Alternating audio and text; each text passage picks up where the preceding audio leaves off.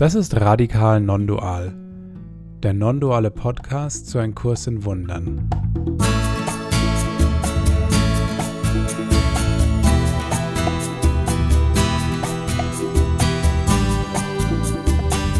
Wir sind Andi, David und Felix und wir laden dich ein, unsere Reise mit dem Kurs in Wundern mit uns zu teilen.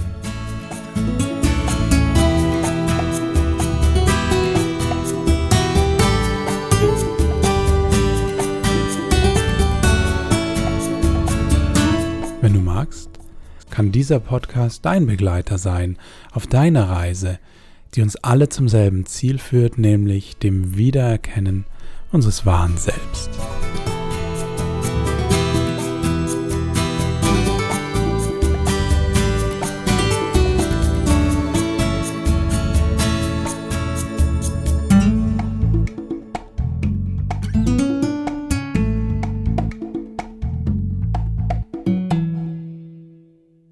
Herzlich willkommen zu Radikal Non-Dual, der Kurs-Podcast. Mein Name ist David und ich freue mich, dass ihr wieder zugeschaltet seid hier zu eurem Kurs-Podcast zu Ein Kurs in Wundern. Mir zugeschaltet sind der Felix und der Andi. Hallo, ihr beiden. Servus. Servus. Hi, David. Schön, dass ihr wieder mit dabei seid. Ich freue mich, mit euch drei über ein weiteres sehr interessantes Kursthema zu sprechen. Ähm, und zwar geht es in der heutigen Folge darum, wie wir den Kurs eigentlich anwenden können in der Arbeit. Und ich bin sehr gespannt auf das Thema. Felix, du hast das Thema schon vorgeschlagen. Ich dachte mir, ja, hm, okay, Kurs, Vergebung und Arbeit, wie geht das zusammen? Ich muss sagen, persönlich ich trenne ja berufliches und privates sehr strikt. Das heißt, auf der Arbeit vergebe ich grundsätzlich nicht. Also deswegen bin ich auch sehr gespannt auf diese Folge, wie das funktionieren soll. Trennung mal produktiv eingesetzt. Ganz genau. Nein, aber Spaß beiseite. Ne? Die Arbeit bewegt uns alle und äh, es ist ein Riesenthema auf, der, auf, auf ganz viele verschiedene Ebenen in der Struktur, in den Beziehungen, in den Arbeitsthemen und vor allem auch welcher Arbeit, welchen Beruf oder welcher Berufung wir uns denn da so, äh, wo wir uns befinden und in der wir nachgehen. Und in dem Thema wollen wir uns heute ein bisschen noch weiter widmen und darauf eingehen. Also ich freue mich darauf, mit euch beiden drüber zu sprechen. Und bevor wir gleich loslegen, äh, möchte ich mich noch bei allen Hörerinnen und Hörern sehr bedanken für euer Feedback. Wir haben uns sehr gefreut. Ihr habt uns ja, viel Feedback gegeben ähm, per E-Mail über unsere Webseite und auch über Social Media bei Facebook, Instagram oder bei Twitter, wo wir überall mittlerweile vertreten sind. Also vielen Dank für eure Rückmeldungen, für das positive Feedback. Das hat uns sehr gefreut und motiviert, auch weiterhin dran zu bleiben und die nächsten Kurs-Podcast-Folgen auch zu produzieren eines der, der schönsten Feedbacks war, dass äh, Leute auch Geld geschickt haben. ähm, auch dafür würde ich mich, äh, möchte mich sehr, sehr bedanken. Äh, das, das hilft uns sehr. Das ist ja nicht völlig kostenlos, so, ein, so einen Podcast zu machen und das hilft auf jeden Fall. Ja, zum Thema äh, Beruf. Ähm, ich habe ja den Kurs in Wundern gefunden, da hatte ich noch nicht wirklich einen Beruf. Da war ich noch Student und ich war gerade so in der Frage, was, was soll denn eigentlich mein Beruf in, in dieser Welt hier werden? Und ähm, ich war nicht so ganz im Frieden mit der Welt. Ich fand das alles ziemlich schrecklich. Ähm, und ich habe so, so einen Weg irgendwie äh, verschiedene Erkenntnisse gehabt ähm, auf, auf dem Weg, äh, wo ich, wo ich äh, jetzt dann bin. Eines der Erlebnisse, weswegen ich dann auch mein Studium abgebrochen habe, war dann so, ja, ja, aber das ist äh, dieses ganze Weltliche, da, da will ich ja überhaupt nichts mit zu tun haben. Ähm, und das geht nicht nur mir so, das geht auch vielen äh, Kursfreunden, die ich habe, so, dass sie immer wieder auch ähm, ein bisschen auf Kriegsfuß stehen mit ähm, dem, was sie dann oder was ich dann auch äh, als, als eine weltliche Sache angesehen habe. Ich, es gibt eine, eine Sache, an die ich mich sehr erinnere. Da war ich dann in so einem Meditationszentrum und ähm, ich habe ja Wirtschaftsinformatik studiert und ich lag da nach so einer Session unglaublich äh, glückselig am Boden und habe gesagt, also Jesus, ich schwöre dir, ich werde nie wieder auch nur eine Zeile Code programmieren. ähm, Der Code um, ist die Sünde. Ja. Und, und das, das war damals definitiv meine Wahrheit und das ähm, habe ich dann auch eine Weile gemacht und, und habe dann halt Gartenarbeit gemacht. Dachte, ach ja, es wäre ja so toll, mal im Café zu arbeiten und ähm, gibt ja viele Möglichkeiten, ähm, auch für seinen Lebensunterhalt zu sorgen. Und ähm, es kam dann aber irgendwie anders. Es, es hat so recht nicht funktioniert und vor allem war ich genauso wenig im Frieden in den anderen Bereichen und äh, die wahrgenommene Quelle des Unfriedens, die wahrgenommene Quelle des zu Verkopftseins, ähm, was ja jetzt bei Programmieren, das ist ja sehr, sehr kopflastig und ich wollte mehr ins Herz und ähm, dann bin ich halt woanders zu verkopft. Dann, dann plane ich halt meine Hochzeit verkopft oder weiß ich nicht was. äh, es ist, es ist ähm, mir äh, deutlich später aufgegangen. Ich habe dann erstmal aus, sagen wir mal, pragmatischen Gründen wieder angefangen zu programmieren, weil man äh, in wesentlich weniger Zeit ähm, und, und auch sehr ortsunabhängig äh, gut Geld verdienen kann. Ähm, aber es, es war immer so, so ein Thema. Ich will irgendwie was Besonderes machen. Und es hat viele, viele, viele Jahre gedauert, bis ich mh, hm, akzeptiert habe, dass das vielleicht gar nicht unbedingt der Plan ist, den äh, Jesus im Kurs im Wundern für mich vorgesehen hat. Es ähm, gibt hier einen sehr schönen Satz im zweiten Kapitel im Textbuch, ähm, der da heißt, du musst anderen Geistes werden, nicht dein Verhalten ändern.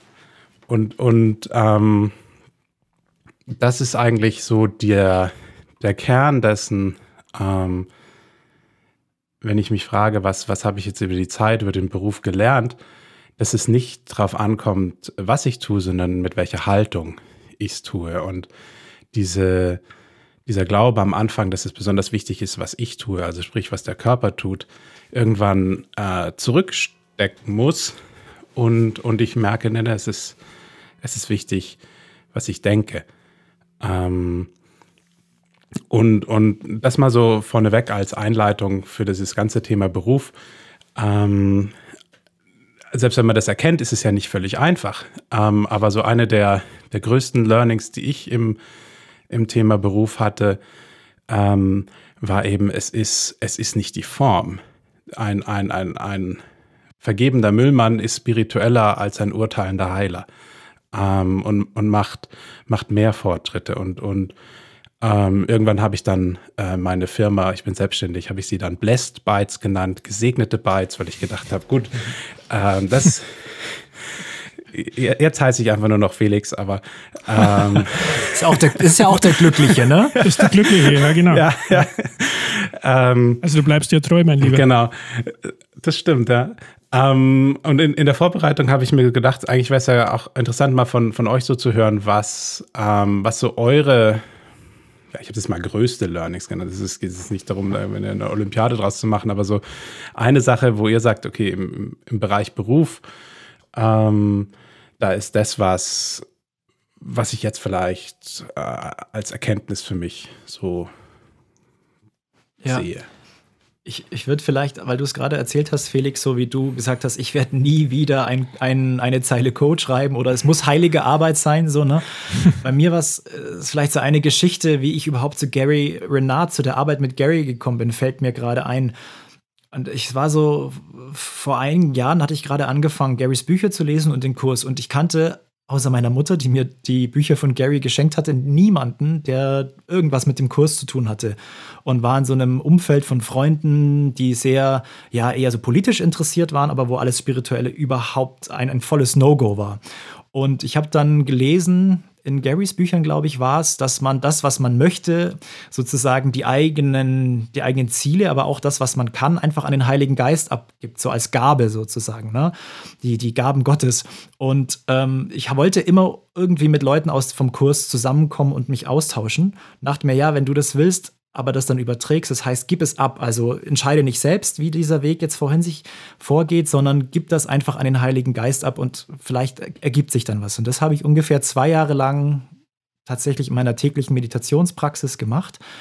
Und dann kam der Zufall so, dass ich den Organisator des, der Workshops von Garys äh, deutschen Workshops kennengelernt hatte. Und wir haben uns angefreundet, das war der Armin. Und der hat nach zwei, drei Jahren Arbeit mit Gary keine Zeit oder keine, ja, ein bisschen einen anderen Fokus gehabt. Und plötzlich hat er mich gefragt, ob ich nicht Garys Workshops organisieren will. Und dann dachte ich mir so, wow, Moment. Also ich wollte schon mit Kursleuten zu tun haben, aber doch nicht so. Also das ist ja, ich bin doch kein Organisator von Workshops, ich bin auch kein Übersetzer. Ich habe doch damit überhaupt nichts am Hut. Ähm, ich würde am liebsten einfach irgendeine Gruppe, also mit Leuten zusammenkommen, irgendwie, die nett und irgendwie spirituell, aber trotzdem cool sind. Ne? Und äh, plötzlich Gibt's kam sowas? dann diese Anfrage. Gibt's sowas, ja? Und so kam dann plötzlich diese Anfrage, hat mich völlig unvorbereitet getroffen und dann dachte dann irgendwann, so ein paar Tage später, habe ich dann verstanden, okay, du wolltest doch eigentlich immer was mit, mit, mit Leuten aus dem Kurs zu tun haben. Jetzt hast du eigentlich eine Riesenchance, aber es hat mir total Angst gemacht, weil ich dachte, ich bin dem gar nicht gewachsen, die, der Verantwortung und überhaupt, wie organisiert man so Workshops in Österreich, also in Deutschland und in der Schweiz ging es ja dann, dann los. Und ähm, ja, und habe mich dann irgendwie äh, noch ein paar Ta Tage drüber nachgedacht, gemerkt, naja, aber guck mal, das ist doch genau deine Chance und das, das ermöglicht dir das. Und so ging das Ganze los. Und was ich sagen will, es war nicht, wie ich es mir vorgestellt oder gewünscht habe. Es war völlig anders, aber im Nachhinein war es genau das Richtige. Und mittlerweile bin ich mit vielen Kursleserinnen und Lesern äh, zusammen und habe eine Gruppe in Berlin und habe die Chance dadurch bekommen, viele äh, Menschen kennenzulernen. Aber nicht durch die Art, wie ich als David mit meinem Individuum, mit meinem Ego es geplant hätte, sondern es war ein ganz anderer Weg. Und im Nachhinein kann ich sagen, was ein toller Weg, der mir viel Freude bereitet hat. Naja, das Thema Beruf hat bei mir lange überhaupt nichts mit Kurs oder sowas zu tun gehabt, sondern wenn ich jetzt also zurückdenke, ist das ähm, so die typischen Teenager-Jungs-Gedanken, würde ich mal sagen. Wenn man halt so anfängt, mal drüber nachzudenken, ja, irgendwann ist die Schule hoffentlich erfolgreich vorbei und dann macht man ja irgendwie was. Und nachdem ich jetzt aus dem Haushalt komme, der nicht mit finanziellen Mitteln besonders gesegnet war, hat natürlich das Thema Geld eine Rolle gespielt. Und dann waren halt so die ersten Gedanken, boah ja, ich habe eine große Liebe für Fußball, habe da auch ein gewisses Talent, das wäre doch geil. Ja, also den, das Hobby tatsächlich zum Beruf machen, dann noch ordentlich Asche dazu. Oder es war gerade so die, die Hochzeit des deutschen Tennis mit, mit Graf und Becker, habe ich auch wahnsinnig gern gespielt. An sowas denkt man und dann stellt man irgendwann fest, naja, das könnte knapp werden. Das wird vielleicht nicht ganz für da ganz oben hinreichen. Oder auch die Musik, die ich sehr geliebt habe. Dann habe ich ja gesehen, ja, da lässt sich wohl auch ordentlich Asche damit verdienen und ich spiele gern und ein gewisses Talent ist da, aber naja, für die große Bühne wird es vielleicht nicht reichen. Und naja, ich wollte sogar mal Musik studieren und da hat dann mein, mein inzwischen verstorbener Papa ein heftiges Veto eingelegt, als er das mitbekommen hat, dass ich mich für ein, für ein Studium für, für Jazzpiano an der Uni angemeldet hatte, ohne das zu Hause zu sagen. Und als dann die Papiere eingingen, hat er gesagt, du, was hast denn du mit der Uni Graz am, am Hut? Was, was läuft denn da? Und dann hat er gesagt, hey, lass es beim Hobby, aber mach das nicht zum Beruf. Und ich war natürlich ohne, ohne Ende angepisst damals, aber Jetzt im Nachhinein kann ich sagen, es war eine weise Entscheidung, das nicht zu tun. Und wenn ich jetzt darüber nachdenke, was ich dann alles für Berufe gemacht habe und studiert habe, da bin ich irgendwie die meiste Zeit eigentlich so ein bisschen wie die berühmte Jungfrau zum Kinde reingerutscht. Also wenn mir so im Teenageralter irgendeiner erzählt hätte, dass ich später mal Lehrer werde, nicht, nicht, dass das fremd ist, aber ich wollte eigentlich raus aus der Schule. Ja, ich ich habe mir gedacht, nee. und dann war die Klammer halt für mich zunächst mal das, was ich irgendwann anders, glaube ich, auch schon erzählt habe, dass ähm, die Figur des Sokrates, als ich die entdeckt habe in meiner Schulzeit, der ja zum Thema Gerechtigkeit sagt, dass die Definition lautet, das Seine zu tun, hat mich das sehr, sehr ins Denken gebracht. Und ich habe gedacht, was ist eigentlich das Deine? Irgendwie so mit Leuten zu tun haben und über Dinge, über Erkenntnisprozesse zu reden, ja, aber in einem Schulzusammenhang. Und dann gehst du an die Uni und lernst da diese unmöglichen Vögel kennen, die das alle studieren und dann den Bürokratismus, ob das wohl das deine ist, keine Ahnung. Aber die Idee dahinter hat mir gefallen. Dann habe ich irgendwie in so einer Panikaktion kurz vor Abschluss des Studiums überlegt, nee, du brauchst einen Plan B. Irgendwas anderes. Ja, was interessiert mich denn? Ah ja, Sport. Ja, aber es reicht nicht für Aktivsport. Aber du könntest Journalismus machen, du könntest drüber schreiben, du schreibst doch gerne und fotografierst auch gerne. Dann war die Idee geboren und dann ist daraus plötzlich ein Ast entstanden. Und um die Geschichte jetzt kurz zu machen, ich könnte da, könnte da lang drüber erzählen. Ich habe dann, Stichwort Erkenntnisprozesse und Learnings auch mit dem Kurs irgendwann festgestellt, dass alles das, selbst wenn du es in dem Moment nicht verstehst, für die Zeit genau das Richtige ist und dass sich das irgendwann zusammenfügt und dass es nie um den Beruf per se geht, sondern dass da verschiedene ja, kursisch gesprochen, Vergebungslektionen mit dabei sind, die du halt hier zu erledigen hast, die du bewusst zu erledigen hast, obwohl du es nicht weißt, denn du hast ja das Drama ausgesucht. Und irgendwie so im Nachhinein betrachtet ist es trotzdem alles nicht umsonst. Denn ich kann heute, wenn ich jetzt mit euch hier spreche, oder wenn ich meine Kursgruppen halte oder wenn wir irgendwelche Seminare haben, da brauche ich die Lehrtätigkeit. Der Journalismus hat mir sehr geholfen, um Artikel zu schreiben oder Dinge auf den Punkt zu bringen. Fotos kann ich immer noch gut brauchen. Also es hat sich immer irgendwie gefügt, ohne dass ich wirklich einen Einfluss drauf hatte. Das habe ich irgendwann kapiert. Also selbst wenn du einen riesen Plan hast, das kommt immer anders, als man denkt. Wie, wie würdest du denn sagen, ähm, es gibt so, ja, so verschiedene Gedanken, die ich so aufgeschnappt habe. Äh, ich habe ja auch mal ähm, an einem Ort gewohnt, wo sehr viele äh, Kursschüler von, von sehr vielen Orten äh, kamen, alle mit ihren eigenen mh, hm, Glaubenssätzen, nehme ich jetzt mal das Wort. Ähm, und eine Sache, die mir immer wieder über den Weg gelaufen ist, ist äh, so der Gegensatz zwischen dem, wo du im Kurs aufgerufen wirst, äh, nicht zu urteilen. Ne?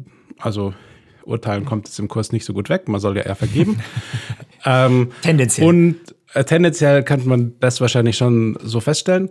Und dann Erfordernissen im Beruf, ähm, was weiß ich, äh, du musst eine Evaluierung machen, vielleicht bist du Psychologe und musst eine Diagnose machen oder bist ein Arzt, könnte man auch als Urteil dann sagen, eine Diagnose, du sagst jetzt, was der hat. Oder du musst irgendwie eine Benotung, vielleicht Lehrer.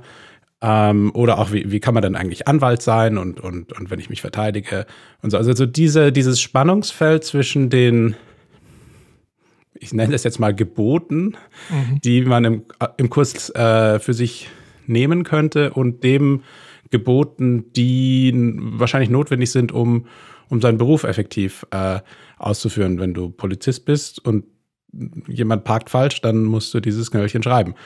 Ähm, und genau, da habe ich gedacht, vielleicht, vielleicht kann der Andi uns ein bisschen erzählen, der ist ja Lehrer, also muss er mindestens mal Noten verteilen.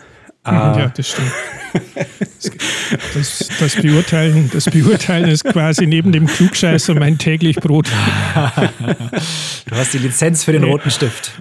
Für den roten Stift und für die Weisheit, ja, genau. Ja, die, das ist natürlich ein spannendes Thema und ich habe mich gezwungenermaßen in Anführungszeichen schon bevor ich jetzt den Kurs hatte, damit auseinandergesetzt und meine erste Maßgabe war immer, und ich habe das auch versucht, den, den Kindern klarzumachen, dass das, was ich bewerte, niemals der Mensch ist, den ich vor mir habe, sondern dass es um eine bestimmte Fähigkeit geht. Also, dass wenn jetzt einer in Geschichte vielleicht nicht der Freak ist, ähm, er da eine schlechte Note bekommt, möglicherweise in einem Test oder so, aber dass der Test jetzt keine Aussagekraft über die Person hat. Also, dass ihn das nicht zu einem schlechten Menschen macht, weil er jetzt in dem Fach nicht gut ist.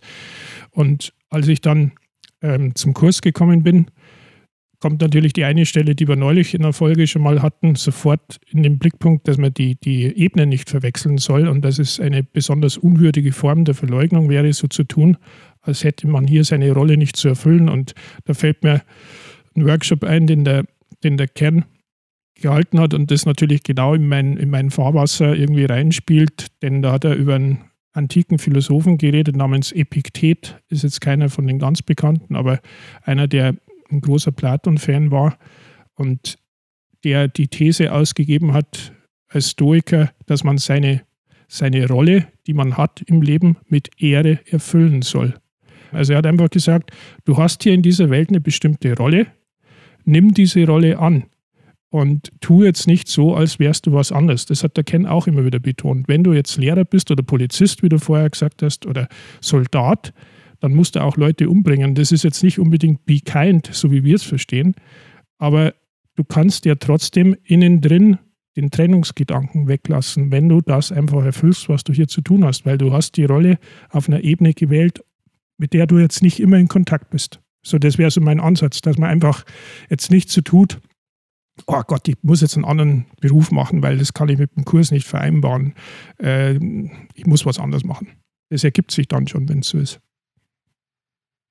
Ja, genau. Und wie du es gesagt hast, dass man, dass man eben Konzepte und Ideen, dass man da, dass man sozusagen Urteile über diese Ideen und Konzepte treffen muss, wie bei dir, wenn jetzt ein, äh, eine Schulaufgabe ist, die bewertet werden muss. Ne, das ist völlig klar. Und auch bei bestimmten anderen Konzepten, wenn man irgendwie in der Politik arbeitet, dann werde ich bestimmte Gedanken oder sowas beurteilen, aber dann das zu trennen und vor allem nicht die Menschen zu verurteilen, das, diese Trennung, da denke denk ich, ist immer wieder ganz, ganz zentral. Mhm. Eine der, der Sachen, die für mich schwierig waren, so in den letzten Jahren, war, ähm, ich musste Bewerber einstellen. Also wenn man irgendwann ein bisschen ähm, mehr Erfahrung hat, dann ist man halt gut in dem, was man macht und dann soll man darüber befinden, ähm, ob diese Person jetzt angestellt wird oder nicht, ob die Probezeit verlängert wird oder nicht. Und, und da kam das auch wieder äh, stark hoch. Ähm, aber eigentlich ist, ist, mir dann schon auch klar gewesen, dass es nicht um die Form geht. Das geht nicht, lieben heißt nicht, äh, einer unqualifizierten Person äh, den Job zu geben. Weil, weil, was ist das für eine Aussage gegenüber meinem Kunden? Äh, also ich war sowieso in einer äh, vom Ego aus gesehen Zwickmühle. Entweder ich liebe mhm. meinen Kunden, dann müsste ich ihm sagen, also den kannst du nicht nehmen, oder ich liebe den, äh, dann müsste ich ihm äh, sozusagen empfehlen, gegen, gegen besseres Wissen. Und die, die Lösung ist, äh, lieben hat nichts mit der Form zu tun. Lieben heißt, heißt vergeben. Genau. Ja. Und ähm, Vergebung ist eine irdische Form der Liebe. Und äh, dann, dann kann ich gütig sagen, also von der Qualifikation her reicht es jetzt nicht, tut, tut mir sehr leid, ähm, und, und kann der, der Person verbunden bleiben. Also ich, ich kann sogar, ähm, ich, ich habe es erlebt, wie wie verbundener zu bleiben, wie meine eigene kleine Liebe, wo ich dann den so mich an den Rand kuscheln will. Also jetzt nicht körperlich, aber so, ähm, so irgendwie alles so soll so harmonisch sein. Aber, aber, aber echte Liebe ist, ist viel größer als, als die Harmonie, die ich so um mich erzeugen kann. Ja, und ich glaube, was, was dann ganz zentral ist, ist, dass man auch liebevoll Nein sagen kann, auch auf der Arbeit. Ja.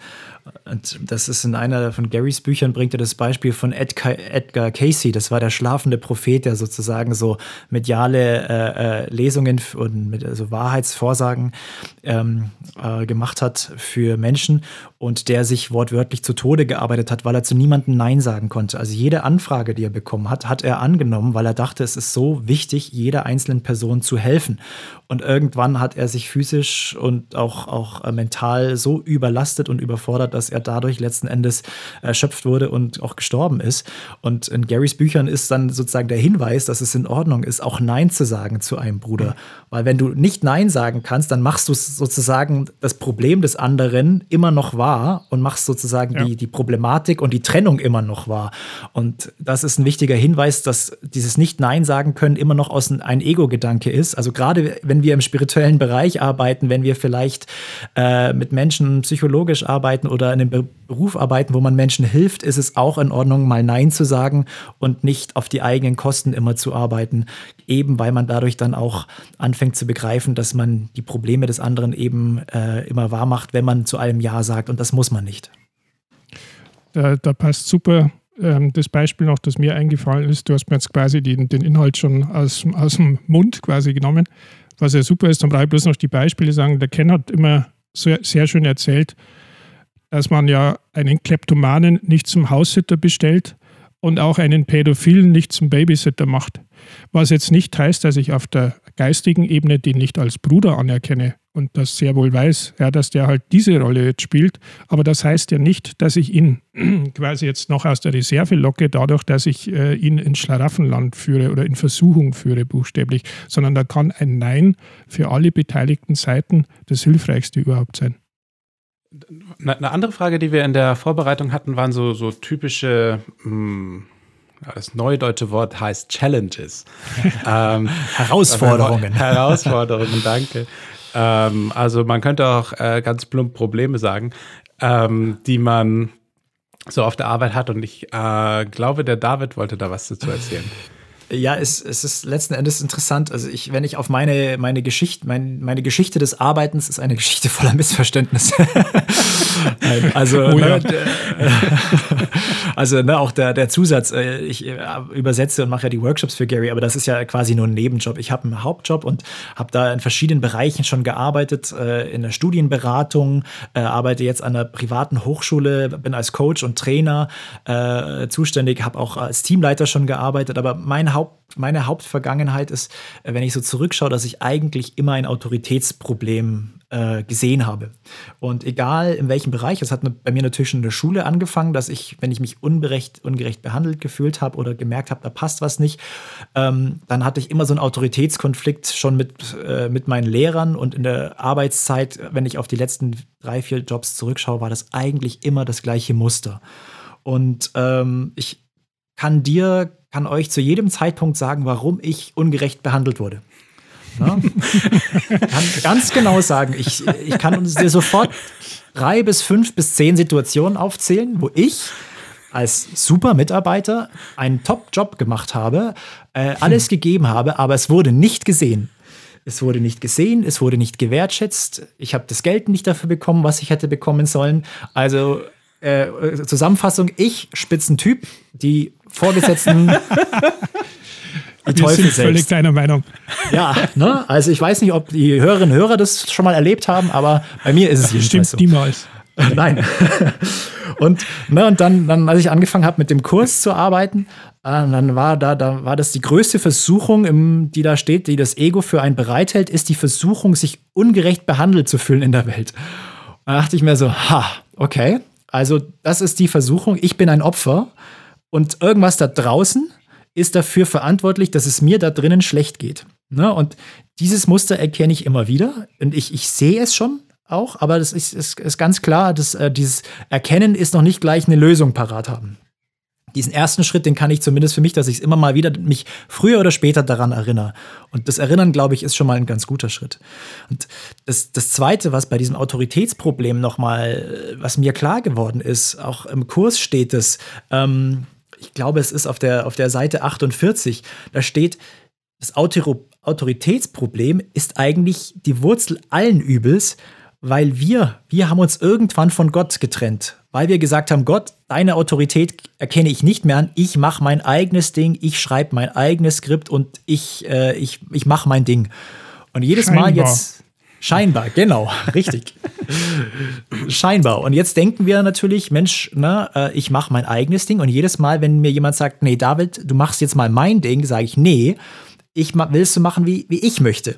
Und äh, dieser, diese Kampf um die Autorenschaft, das, das äh, bemerke ich jedes Mal, da springen bei mir alle Alarmglocken an, wenn ich irgendwie bevormundet werde oder mich ungerecht behandelt fühle. Und es ist immer wieder die gleiche, äh, die gleichen Themen, die da auftauchen. Und es sind sehr, es geht sehr tief bei mir. Und ich habe schon, bin schon so weit, dass ich dieses Muster erkenne. Aber es wiederholt sich bisher durch die verschiedenen Jobs und es ist für mich ein dauerhafter Vergebungsprozess, immer wieder an die Ursache zu gehen. Und das ist mein, mein Urteil darüber, dass da draußen etwas ist, was mich, äh, was, was mir irgendeinen Schaden zufügt, was mich ungerecht behandelt und mich daran zu erinnern, nein, Moment, ich tue mir das selber an und das sind meine Gedanken und das ist mein Urteil über das da draußen, was es eigentlich nicht gibt. Und das ist äh, für mich also ein, ein laufendes Thema.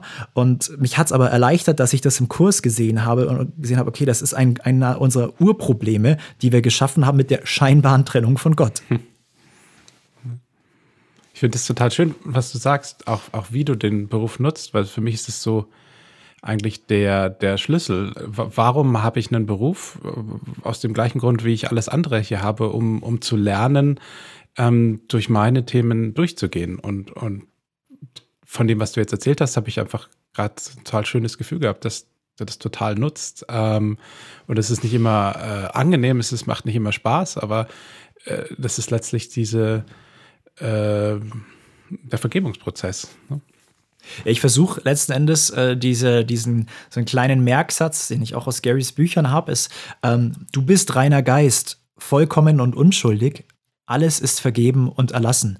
Das heißt, ich versuche mich durch, durch diesen Satz immer wieder daran zu erinnern, dass alle, alle Menschen und auch die Situationen um mich herum, dass das alles, was ich sehe, was mir begegnet, ist reiner Geist und ist alles, alle sind unschuldig und alle so in dem reinen Licht quasi, also als, als vollkommen vergeben zu sehen und mich daran zu erinnern, wer sie wirklich sind und wer ich dadurch auch wirklich bin, weil das sind ja eigentlich nur Urteile, die ich über mich selbst habe, die ich auf andere projiziere und dieser, dieser Satz, du bist reiner Geist, vollkommen und unschuldig, alles ist vergeben und erlassen, ist eine große Hilfe an der Stelle für mich, mit dem ich arbeite man könnte ja fast glauben, dass man hier was abgesprochen hat oder so, denn natürlich ist bei mir auch der eine Satz, genau wie du es erzählt hast, ich muss dann an bestimmte Situationen in meinem beruflichen Leben denken, der, der mich irgendwie sehr prägt und ich würde ihn schnell vorlesen, weil er jetzt schon ein paar Mal da war.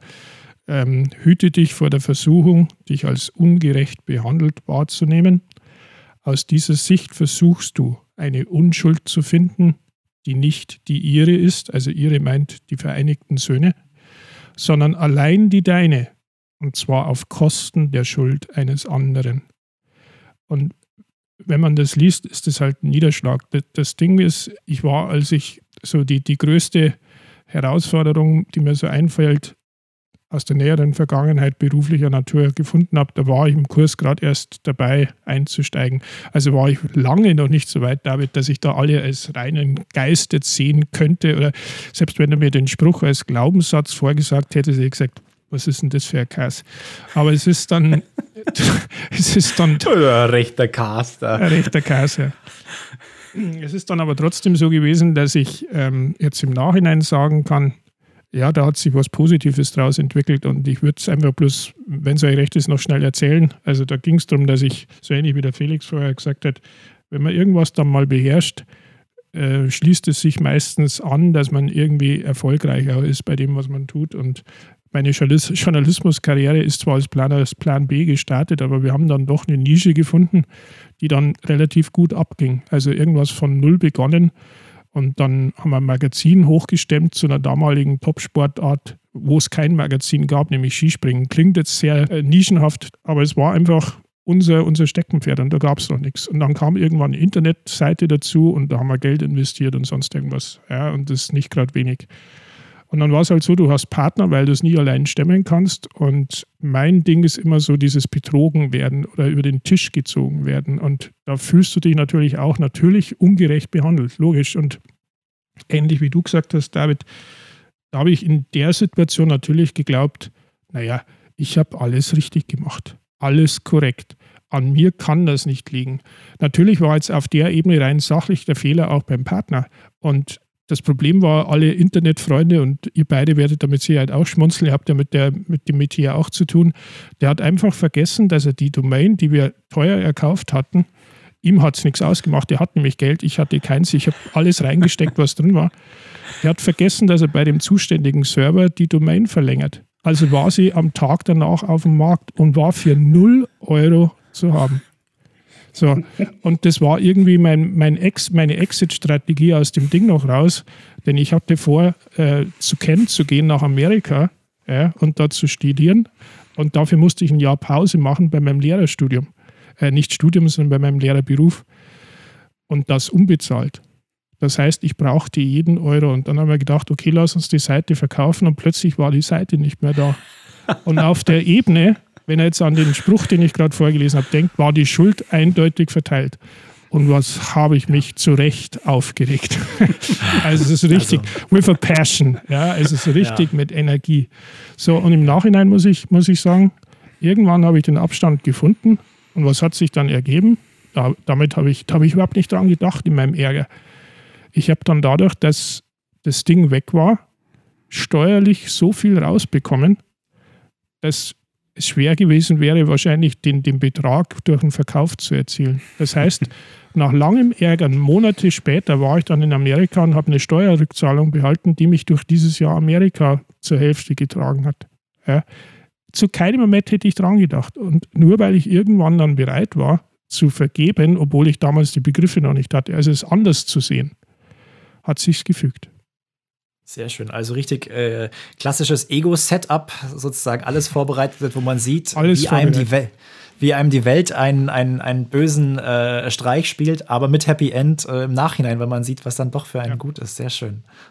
Was ich vielleicht noch interessant finde, ist, äh, was, was mehr und mehr so ähm, ich versuche in meinen Alltag einzubringen, ist dieses, ja, wenn wir darüber, darüber sprechen, was ist denn unsere Arbeit, vor allem, was ist unsere Arbeit, wenn wir Kursschüler sind, so, was ist unsere, unser Job auf Englisch, dann sagt Gary immer, mach deinen Job, genau wie Felix vorhin auch gesagt hat und äh, auch du, Andi, ne? also geh deiner, deiner Arbeit nach, die du hier in dieser Welt hast.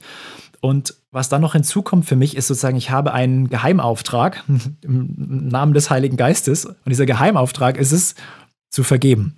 Also Gary sagt immer, wenn du den Kurs machst, dann ist dein Job zu vergeben. Es ist nicht dein Job, dass du irgendwie dich anders verhältst, äh, dein, dein Job wechselst, irgendwo dein, dein Beruf, dein Wohnort oder sonstige Dinge, weil du jetzt anfängst, den Kurs zu machen, veränderst, sondern es gibt nur eine richtige Aufgabe, deine Funktion und die ist es zu vergeben.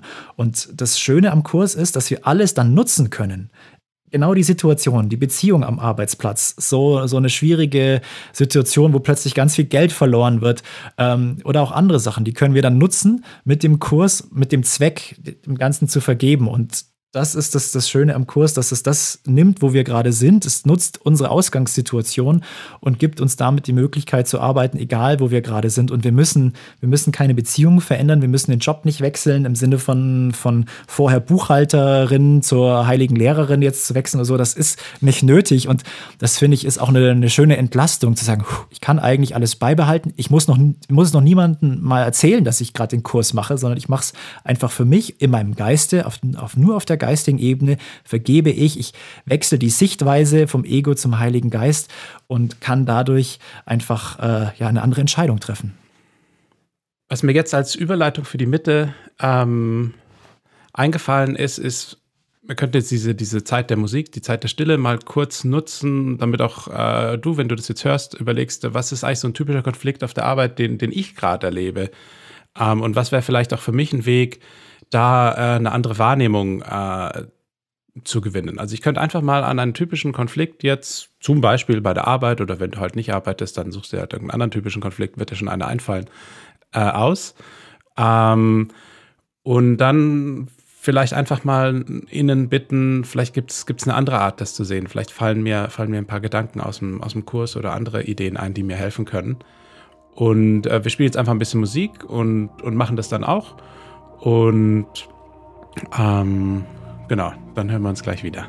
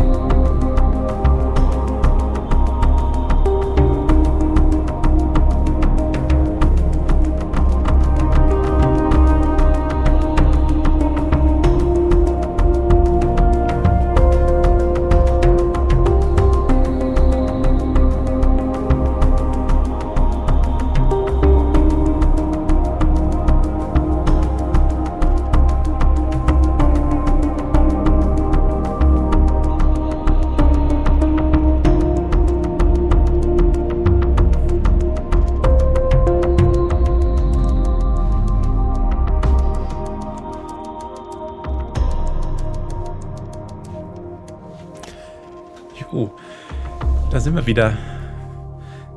Was, was wir jetzt ähm, noch teilen können, ist Sachen, wo wir in der Vergangenheit mal ähm, sowas wie, wie einen Konflikt und, und dann die Auflösung oder eine Heilung von einem, von einem Konflikt erlebt haben.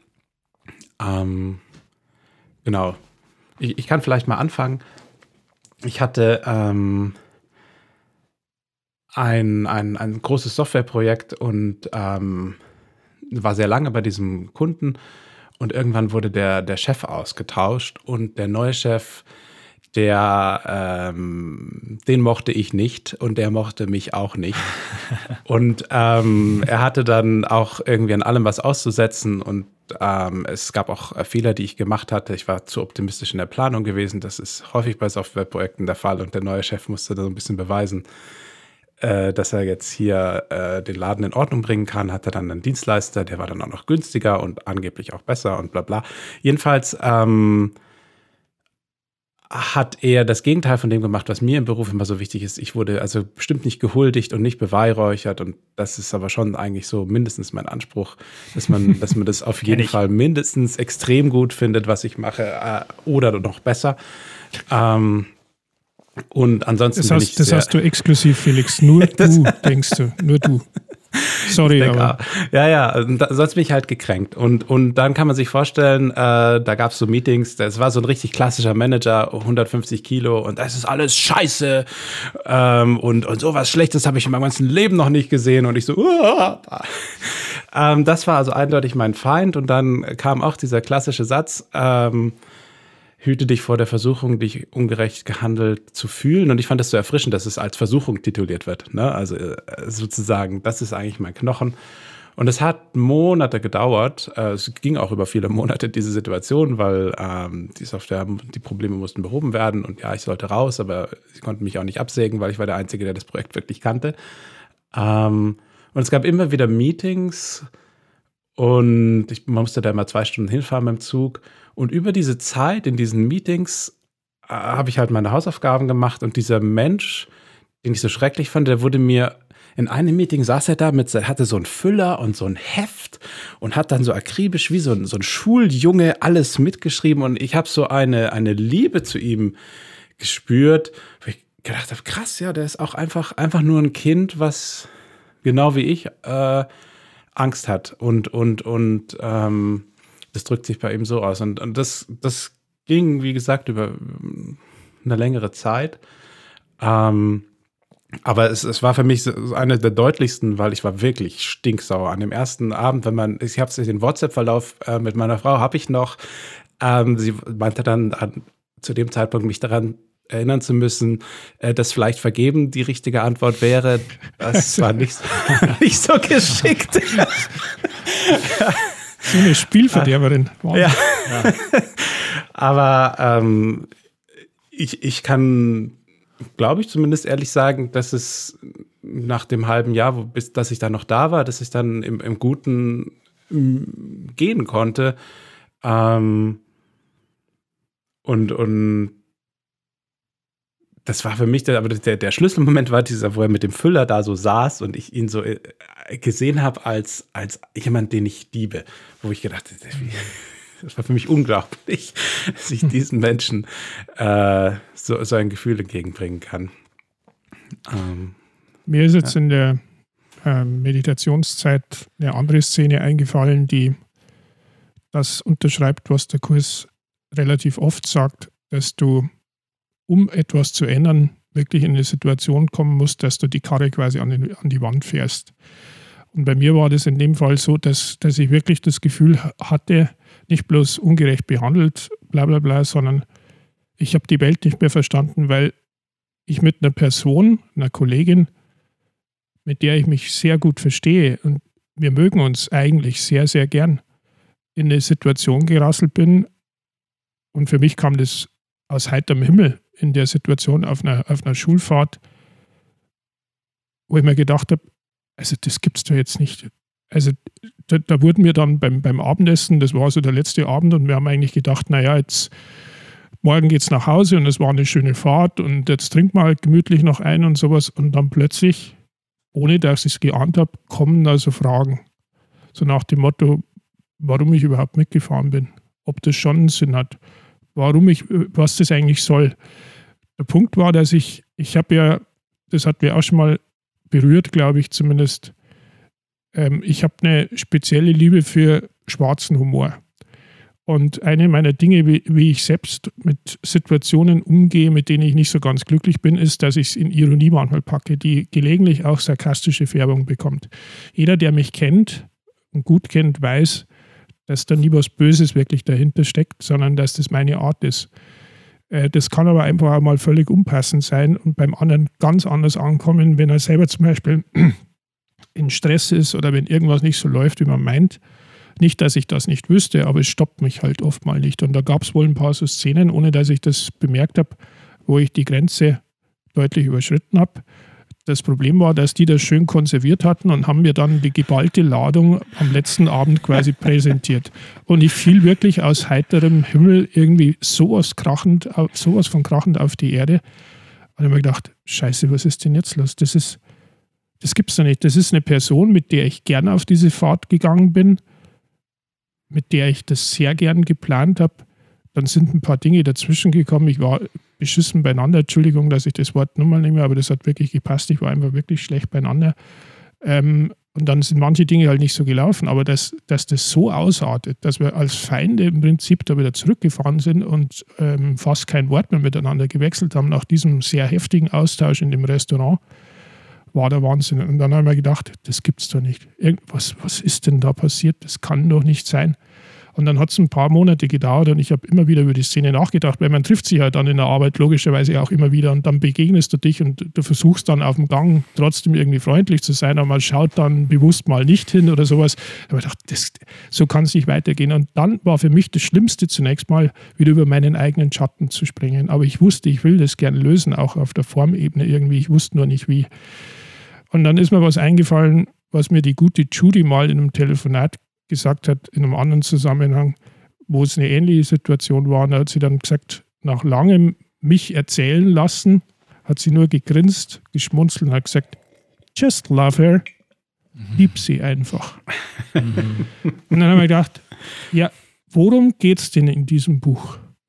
Du kannst diese ganze Angst, die alle möglichen Formen annimmt und die du dann spürst, wenn du in so eine Situation kommst, nicht durch irgendwas Formales auf der Symptomebene kurieren. Du kannst es innerlich nur dadurch kurieren, dass du sagst, okay, schau das an. Oder wie der Ken immer gern gesagt hat, wenn du so einen Furchtmoment hast, embrace it. Also umarm es buchstäblich. Nimm es her, hab keine Angst davor. Denn wie er mal erzählt hat, eine Nachricht von Jesus an Helen damals, eigentlich sind die beiden Personen, also Helen Jackman und Bill Thetford, die für den Kurs ja verantwortlich sind, ähm, in die richtige Hassbeziehung hereingeschlittert. Und um die aufzulösen und um die Liebe dahinter zu sehen, muss man sich erstmal bewusst sein, wie viel Hass eigentlich da ist. Und der Hass ist in dem Moment brutal aufgesprungen. Und das hat irgendwie, ohne dass ich es bewusst jetzt lösen konnte, den Knopf aufgemacht.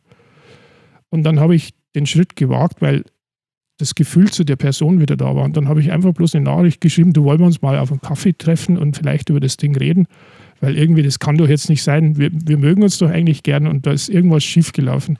Und dann kam die Nachricht zurück, Gott sei Dank hast du geschrieben, ich wusste nicht, wie ich den Kontakt wiederherstellen soll. Mhm. Das heißt, die Bereitschaft war dann auch da, aber es war natürlich mein Ding. Ich musste da drüber springen und die Welt hat dann bloß reagiert. Ach, schön. Ja, ich würde vielleicht noch, äh, Felix, du hast äh, nach, nach Erfahrungen bei uns gefragt und ich, ich greife einfach nochmal meine Erfahrung mit, mit, mit den Arbeitsvergebungslektionen, äh, die ich so habe, äh, gerade auch mit meinen Vorgesetzten auf. Ähm, und ich würde jetzt vorsichtig sagen, ohne Happy End, aber ähm, nur im Äußeren. Und zwar geht es darum, ähm, dass wir. Hast du alle erschossen? Ja, genau. Es ist äh, nicht, nicht ganz, aber was, was ich, was sozusagen, auf was ich hinaus will, das sind ja Beziehungen, das sind Arbeitsbeziehungen, die ich habe jetzt fünf Jahre, teilweise länger. Und ähm, wo ich immer wieder diese, diese Themen der Autorität hochkommen oder ich mich ungerecht behandelt fühle. Und was mache ich als guter Kursschüler? Ich vergebe, ich arbeite mit dem Satz, den ich vorhin genannt habe, daran und äh, denke, jetzt müsste sich doch mal was ändern. Und das ist, glaube ich, nochmal äh, ein wichtiger Punkt. Ähm, wir machen unsere Vergebungsarbeit auf der geistigen Ebene und es kann so erscheinen im Äußeren, dass sich nichts ändert. Das heißt, die Personen werden nicht ihr Verhalten plötzlich in irgendeiner Form ändern oder ganz anders erscheinen oder unsere besten Freunde werden, sondern sie werden sich weiterhin so verhalten. Aber bei, bei, uns ändert sich was äh, Schritt für Schritt und das merken wir nicht immer gleich im Äußeren. Und was ich sagen möchte, ist für, für alle da draußen, die frustriert sind, weil sie in einer Situation sind, wo es vielleicht gerade sich nichts ändert und sie sagen, ich habe doch schon vergeben oder ich vergebe seit einem Jahr, seit zwei Jahren. Das ist letzten Endes immer weitere unbewusste Schuld, die hochkommt und die arbeiten wir ab, indem wir vergeben. Und äh, es ändert sich auf einer anderen Ebene was, aber nicht immer ist die Situation, die sich was ändert. Und das ist auch das Entscheidende, wenn wir mit dem Kurs arbeiten, diese zwei Ebenen. Eine eine Ebene ist unser Geist, die Ursache, und die zweite Ebene ist die Wirkung da draußen, die Welt, so wie wir sie scheinbar sehen. Und wichtig ist, wir vergeben immer in unserem Geist. Und ob es dann eine Änderung in unserem Umfeld gibt oder nicht, ist eine andere Geschichte. Das kann so kommen, kann aber so sein, dass es genauso bleibt. Und äh, dann kann es vielleicht sein, dass wir irgendwann sagen, ja, dann dann äh, irgendwann stört es mich nicht mehr, dass die Person sich so verändert. Wir merken, wir reagieren nicht mehr drauf, es triggert uns nicht mehr so. Oder aber auch wir sagen, ich muss, ich muss da auch nicht mehr sein. Ist es auch in Ordnung für mich, den Arbeitsplatz zu wechseln? Ich muss mich dem auch nicht aussetzen. Das kann auch eine Entscheidung sein. Aber wichtig ist es, dass es durchaus lange gehen kann und nicht immer eine, eine Auswirkung äh, in der Welt, wie sie wahrnehmen, sofort sich ergibt. Und das ist auch in Ordnung. Das heißt nicht, dass ihr falsch vergebt. Das möchte ich einfach nochmal vielen hm. mitgeben. Ja, ich denke, das ist ein ganz, ganz äh, wichtiger Punkt mit der Geduld, den du da aufbringst. Ähm, es ist ja nicht umsonst auch im Handbuch für Lehrer eine der Eigenschaften, äh, die dort aufgezählt wird. Und ich denke, jeder hat die Erfahrung gemacht. Äh, ich ganz bestimmt habe es vorhin gesagt, es hat Monate gedauert. Manche Sachen dauern, dauern länger, manche Sachen dauern, dauern kürzer. Ähm, sich nicht entmutigen zu lassen und, und nicht, nicht aufzuhören. Es ist, es ist, denke ich, weiterhin wahr, dass äh, es nichts hilft außer vergeben. Du weißt nicht, wie lange es dauert, aber wenn du wirklich vergibst, dann, ähm, dann wird es sich lösen. Ja. Was ich vielleicht noch dazu sagen möchte, ist manchmal äh, klingt es wie Vergebung, ist aber gar nicht Vergebung. Wenn du immer wieder die gleiche Lektion äh, runterleierst, ähm, ich, ich kenne Leute, die sagen dann, ja, und ich, ich bin dann auf Arbeit und es ist so schwierig und ich sage mir den ganzen Tag, das Licht leuchtet in dir. Und, und allein schon vom, vom, vom Tonfall merkt man, äh, das ähm, wäre ein, ein typischer Fall von, diese Worte zu sagen ist nichts und diese Worte zu meinen ist alles. Mhm. Ähm, und was ich selbst erlebt habe, wenn es mir so geht, dass die Vergebung scheinbar nicht weitergeht, manchmal ist es für mich hilfreicher, ähm, ehrlich zu sein und zu sagen, so, das mag ja alles sein, dass ich jetzt hier vergeben soll, aber dieser blöden und, und dann einfach nur meinen Gedanken so, so, mein, mein Groll, den ich wohl noch habe, sonst würde ich ja schon längst vergeben haben, ähm, mir einzugestehen. Einer der besten Ehetipps, die mir mal gegeben wurden von einem äh, sehr guten Freund, ist, wenn du dich über jemanden aufregst, in dem Fall war es meine Frau, dann nimm dir doch Jesus und erzähl einfach Jesus, schimpf mit Jesus über deine Frau.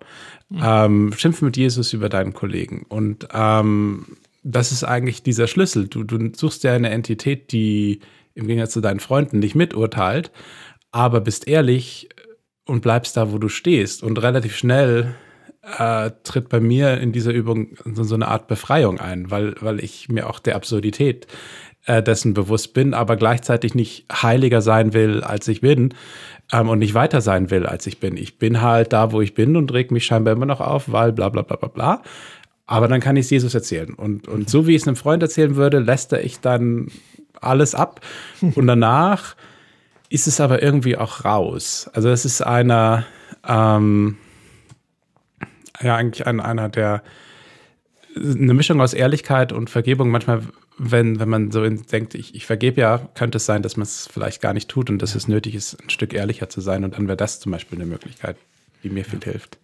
Stichwort Absurdität und so weiter. Also ich will jetzt nur noch ergänzen, damit es ja nicht so wirkt, als hätte ich alle meine Themen hier heilig schon hinter mir gelassen und es wäre fast nichts mehr los und ich schwebe nur Du hast auch als Dingen. einziger von uns dreien ein weißes T-Shirt an, Andi. Das ist Eben wenn du noch lesen könntest, was da drauf steht, dann würde es dir erst richtig heiß werden, das sage ich dir. ähm, ich ich habe da in den beiden Fällen, ich sag mal, das Glück gehabt, dass die Bereitschaft da war und zwar nicht nur bei mir logischerweise, sondern äh, man, man schafft es ja nie allein. Ja? Also gemeinsam gehen wir den Weg. Das ist ja auch so ein Punkt, der eine Rolle spielt und man, man weiß ja nie, wo der andere gerade steht in seinem Vergebungsding und es muss überhaupt nichts mit einem selber zu tun haben. Ähm, da war es glücklich, aber ich habe natürlich, so ähnlich wie es der David am Anfang erzählt hat, in meinem Beruf auch so ein Thema mit Autorität. Du bist ja als, als Lehrer darauf angewiesen, dass du einfach Dinge, die von oben in Anführungszeichen kommen, halt auch so umsetzt, wie sie kommen. Ähm, und das sind ja gerade jetzt, wir haben ja in der ersten Folge über Corona und so weiter geredet, da sind ja zum Teil einige Dinge dabei, die ich persönlich jetzt, sage ich mal, als stark sinnfrei empfinde. Jetzt ist es aber meine Rolle, dass ich logischerweise das A erfülle und dass ich B meinen inneren Konflikt, den ich da tatsächlich noch habe, also da ist es noch nicht durch mit dem, sondern da ärgere ich mich manchmal tatsächlich, wenn irgendwas einfach 180 Grad absurd für mich ist. Also ähm, da, da, kann ich noch nicht anders und das weiß ich auch. Das ist so ein Slow Burner, wie es der, wie es der Gary, mhm. glaube ich, mal nennt. Also so, so ein Ding, das noch länger braucht. Ähm, und mein Ansatz ist dann einfach, wie du, wie du auch gesagt hast, ehrlich zu sein damit, okay, das, das geht irgendwie noch nicht. Das ist wohl ein tieferes Ding und da hängt mehr dran, als es jetzt auf der Formebene ausschaut. Und was mir dann hilft, ist, Stichwort das Klassenzimmer, ich denke mir dann, naja, ich muss das ja jetzt nicht an die Schüler rantragen, meinen eigenen Konflikt, denn was die brauchen, ist jemand, der in so einer Situation Ruhe ausstrahlt. Ich kann jetzt da nicht reingehen und nur rumwettern. Wenn ich es dann doch mal tue, sage ich das auch gern dazu, weil ich meine, es ge gehört dazu, dass man authentisch ist, egal was man macht. Und wenn ich mich halt mal ärgere, dann sage ich denen das auch. Pass auf, Jungs oder, oder Mädels oder äh, liebe Kinder, das hat jetzt nichts mit euch zu tun. Das regt mich tierisch auf und ich sage euch kurz warum und dann machen wir aber weiter, weil sonst die Gefahr besteht, dass man sich in diesem eigenen Leid suhlt und andere dann irgendwie in dieses ganze Ding noch mit reinreißt und das hilft keinem. Ja. Und Andi, du hast gerade den Slow Burn angesprochen. Also äh, ich würde es mal vorsichtig mit einem Dauerbrenner, aber im Negativen. Also es brennt dauernd und das Brennen sind die Schmerzen, also einfach das innere Gefühl, das man, das man fühlt. Das ist sozusagen ein, ein, ein Kursdauerbrenner. Äh, und äh, einer unserer Hörer hat uns auch eine Frage eingereicht, die man vielleicht für ihn als Dauerbrenner einreichen könnte äh, oder sehen könnte. Und zwar ähm, hat ähm, der Hörer geschrieben, er ist Betriebsrat und fragt sich, wie er in seiner Rolle als Betriebsrat eigentlich überhaupt in dieser Funktion in der Liebe bleiben kann. Jetzt frage ich einfach mal kurz an euch, so die Zusammenfassung, die Quintessenz von dieser Folge jetzt für, für unseren Hörer, der Betriebsrat ist. Wie kann er in der Liebe bleiben? Ich denke, die Lösung ist offensichtlich, du kannst nicht äh, Betriebsrat sein und in der Liebe bleiben. Das hat sich jetzt schon rausgestellt durch unser ganzes Gespräch. Steht auch im Kurs nirgends, dass man Betriebsrat sein soll. Äh, Okay, äh, Spaß beiseite. ähm, Entschuldigung, das äh, brannte mir auf der Seele.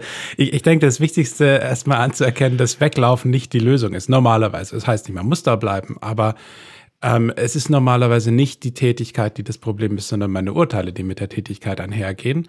Und die Tätigkeit, zum Beispiel Betriebsrat, die ist ja schon von der Welt her auf Konflikt äh, ausgelegt. Wenn du es gut machst, dann äh, machst, dann gibst du Kontra.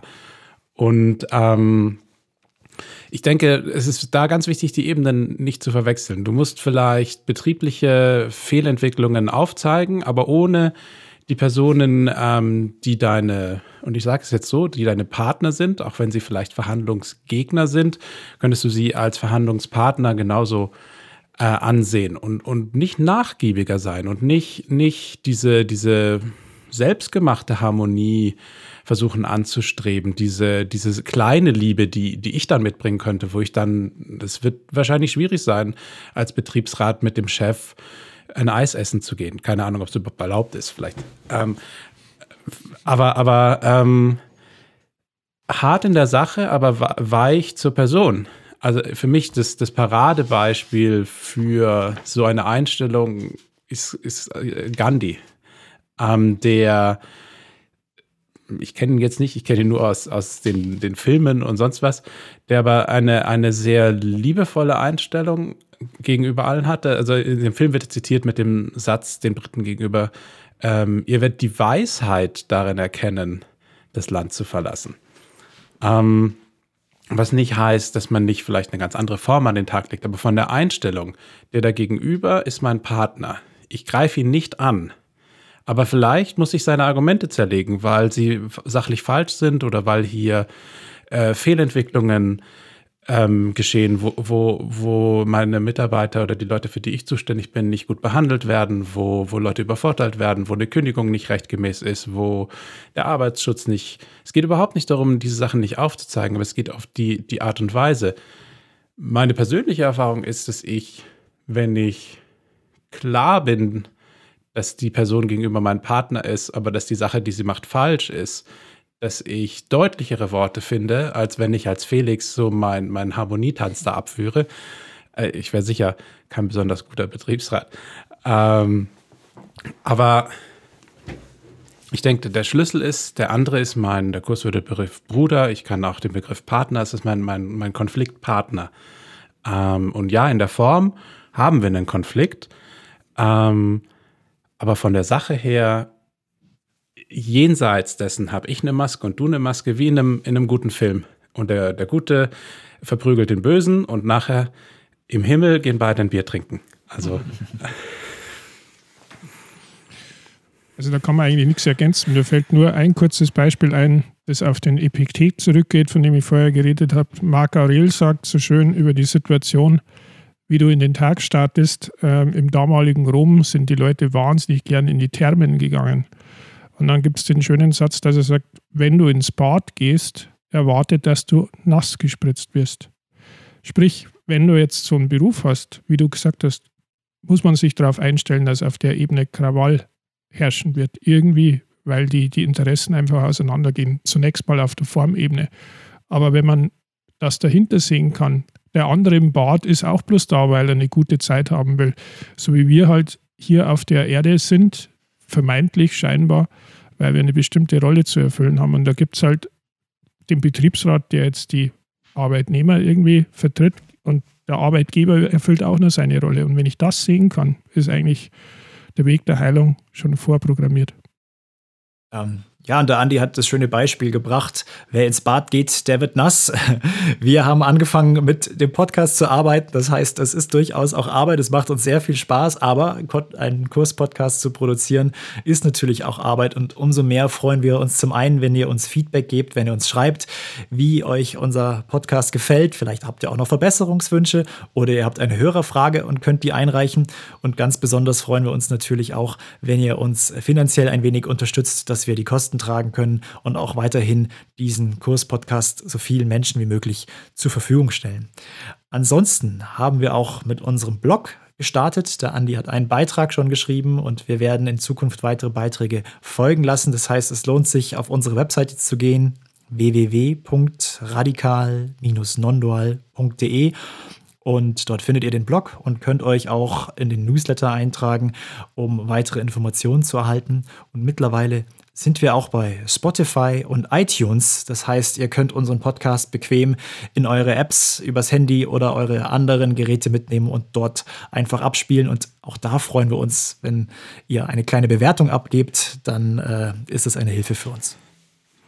Ja, dann kommen wir jetzt auch langsam ähm, zum Ende von, von der Folge. Und ich glaube, man hat schon ganz gut rausgehört, dass es gar nicht so sehr darum geht, jetzt die Umstände zu ändern, sondern einfach äh, den, den Inhalt zu ändern. Und, ähm, und, und der Schlüssel zu, zu dem Ganzen ist einfach diese, die Vergebung. Und da gibt es eine ganz schöne Lektion, die wir zum Abschluss äh, lesen wollten. Da haben wir uns, äh, die wir nicht komplett lesen, die ist relativ lang, ist die Lektion 121. Die hat den griffigen Titel Vergebung ist der Schlüssel zum Glück. Und es ist, ähm, denke ich, ein wunderbarer Ausklang für alles, was wir heute zum Thema Beruf und, und überhaupt zum Thema Kurs in Wundern und wie lebe ich mit dem Kurs in Wundern gehört haben. Lektion 121. Vergebung ist der Schlüssel zum Glück. Hier ist die Antwort auf deine Suche nach dem Frieden. Hier ist der Schlüssel zur Bedeutung in einer Welt, die keinen Sinn zu haben scheint. Hier liegt der Weg zur Sicherheit in scheinbaren Gefahren, die dich auf Schritt und Tritt zu bedrohen scheinen und alle deine Hoffnungen, jemals Ruhe und Frieden zu finden, ungewiss werden lassen.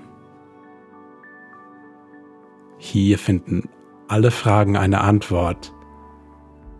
Hier ist das Ende aller Ungewissheit endlich sichergestellt. Vergebung wird erworben. Sie ist dem Geist nicht eigen, der nicht sündigen kann. Da Sünde eine Idee ist, die du dich selbst gelehrt hast, muss die Vergebung ebenso von dir erlernt werden, aber von einem Lehrer, der anders ist als du und der das andere selbst in dir verkörpert. Durch ihn lernst du, wie du dem selbst vergeben kannst, von dem du denkst, du habest es gemacht, und wie du es vergehen lassen kannst. So gibst du ihm, der dein Selbst ist und der nie sündigen kann, deinen Geist als eins zurück. Jetzt bist du eins mit ihnen und sie mit dir. Jetzt ist dir von dir selbst vergeben worden. Vergiss tagsüber nicht die Rolle, die die Vergebung dabei spielt, jedem Geist, der nicht vergibt, und deinem unter ihnen Glück zu bringen. Sage dir jede Stunde, Vergebung ist der Schlüssel zum Glück. Ich will vom Traum erwachen, dass ich sterblich bin, fehlbar und voller Sünden, und erkennen, dass ich Gottes vollkommener Sohn bin.